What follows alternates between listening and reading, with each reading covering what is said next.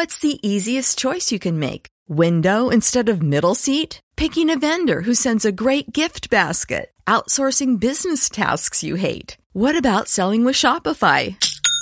Whether you're selling a little or a lot, Shopify helps you do your thing, however you cha-ching. Shopify is the global commerce platform that helps you sell at every stage of your business. From the launch your online shop stage to the first real life store stage, all the way to the did we just hit a million orders stage. Shopify's there to help you grow. Whether you're selling scented soap or offering outdoor outfits, Shopify helps you sell. Wherever and whatever you're selling, Shopify's got you covered. Sign up for a $1 per month trial period at shopify.com slash try. Go to shopify.com slash try now to grow your business, no matter what stage you're in. Shopify.com slash try.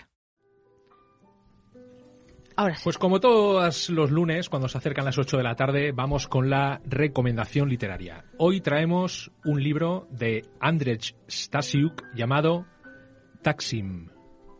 Este es un libro que podría confundirse con un libro de viajes como ya ha escrito en alguna ocasión Andrzej Stasiuk y que ya recomendamos aquí anteriormente, el libro Camino a Badag, en el que en el que eh, hacía un viaje por lugares de la Europa central y del este poco conocidos, no por capitales, sino por periferias, arrabales, porque él es un autor de este de este tipo que busca lugares donde, como dice él, el, el presente dura desde siempre.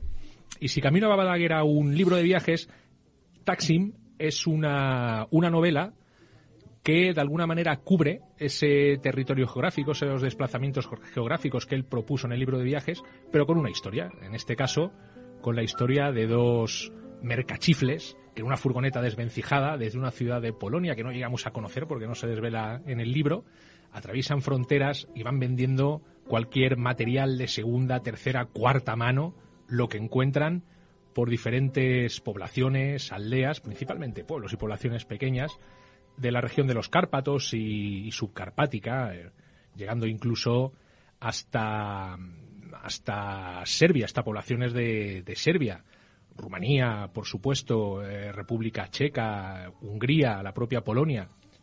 Es un libro que ayuda a descubrir la, la realidad de estas, de estas regiones que quedaron un poquito como al margen, una vez eh, cayó el comunismo y pudimos ver lo que hay allí detrás realmente del telón de acero, quedaron como un poquito como desheredadas, para nosotros son un poquito distantes, poco conocidas, algunas de ellas pues, muy tradicionalistas, conservan perfectamente eh, formas de vida añejas, curiosas, y es un libro que, que encadena eh, pues, situaciones ya sean divertidas, alguna un poco trágica de la que se encuentran estos dos mercachifles, como digo, que van haciendo negocio de la manera que pueden, pensando uno de ellos, Vladek, uno de los protagonistas, que tiene el negocio del siglo que este va a funcionar y este por fin va a funcionar, y luego pues nada, se quedan siempre, siempre en lo mismo.